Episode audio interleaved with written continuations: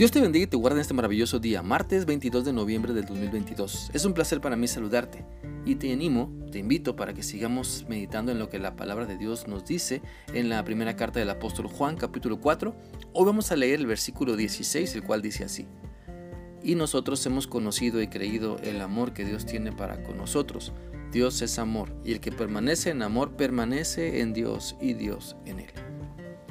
Mira, este pasaje nos afirma que debemos conocer a Dios y creer en lo que nos dice. No se trata solo de un encuentro ocasional con Dios, sino de una relación que demuestra que permanezco con Él porque le conozco y le creo todo lo que me dice. Cada vez que se experimenta entonces el amor de Dios, nos damos cuenta de su poder, nos damos cuenta de su capacidad para transformarnos. Por eso el amor de Dios no solo es teoría, sino práctica. No solo se debe saber de Él, sino también se debe experimentar y compartir.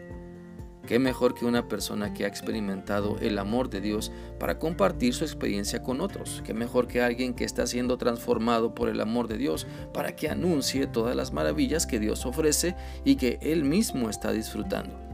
Por eso hemos sido llamados a compartir nuestra experiencia con Dios, para que anunciemos el Evangelio y, podamos decir que el Señor nos ha cambiado y nos sigue transformando.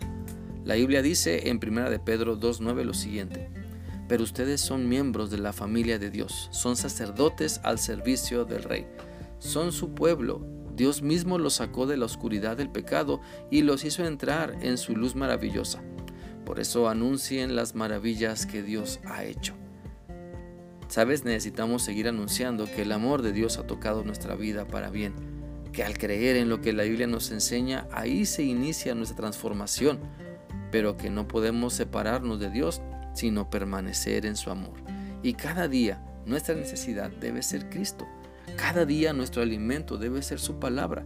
Cada día nuestra guía debe ser su presencia por medio de su Espíritu Santo y su amor es la mejor enseñanza que podemos reproducir en nuestra vida para que así, como Dios nos ama, también nosotros amemos, para que teniendo la mente de Cristo podamos mantenernos unidos a Él y llevar a otras personas, guiarlas para que también se entreguen a Él y le sigan. Entonces la característica principal de Dios es el amor. Un amor que se entrega, un amor que se sacrifica, un amor que todo lo da. Y de esa manera debemos aprender a amar. Recordemos lo que la Biblia dice en 1 Corintios 13, del 4 a la primera parte del versículo 8. El que ama tiene paciencia en todo, es siempre amable. El que ama no es envidioso ni se cree más que nadie, no es orgulloso, no es grosero ni egoísta, no se enoja por cualquier cosa, no se pasa la vida recordando lo malo que otros le han hecho, no aplaude a los malvados, sino a los que hablan con la verdad. El que ama es capaz de aguantarlo todo, de creerlo todo, de esperarlo todo, de soportarlo todo. Solo el amor vive para siempre. Así que te invito para que tu comunión con Dios sea más significante, para que cada vez sea más estrecha para que puedas experimentar no solo una pizca de su amor, sino que puedas darte cuenta de cuánto Dios te ama.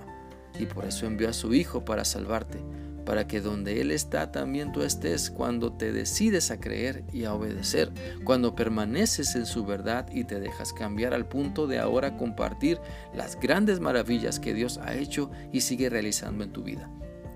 Recuerda que Dios es amor y también tú debes y puedes demostrar el amor que estás permitiendo que Dios ponga en ti. Mira, se cuenta la historia de que una vez el dueño de una nogalera llegó a revisar sus nogales. Entonces juntó a todos los nogales y les habló diciendo, el día de mañana voy a revisar cada nogal, y el que no tenga fruto será arrancado y quemado. Las palabras de este hombre conmovieron a todos los nogales, quienes se dieron cuenta de que había un compañero que no tenía una sola nuez por lo que esa noche todos los demás nogales se quitaron algo de su fruto para dárselo al que no tenía.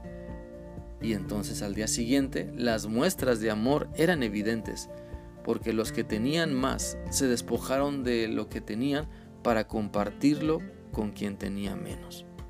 Y sabes, en eso consiste el amor, en dar, en compartir, no solo palabras, sino acciones que demuestren que Cristo está conquistando nuestro corazón envidioso, que demuestre que Cristo está ganando la lucha en nuestra mente carnal. Te invito entonces para que permanezcas en el amor de Dios, para que le conozcas cada día mejor y le creas y se pueda notar en lo que piensas, dices y haces. Espero que esta reflexión sea útil para ti y que permitas que el amor de Dios llene y transforme para bien y para siempre toda tu vida. Que sigas teniendo un bendecido día. Dios te guarde. Hasta mañana.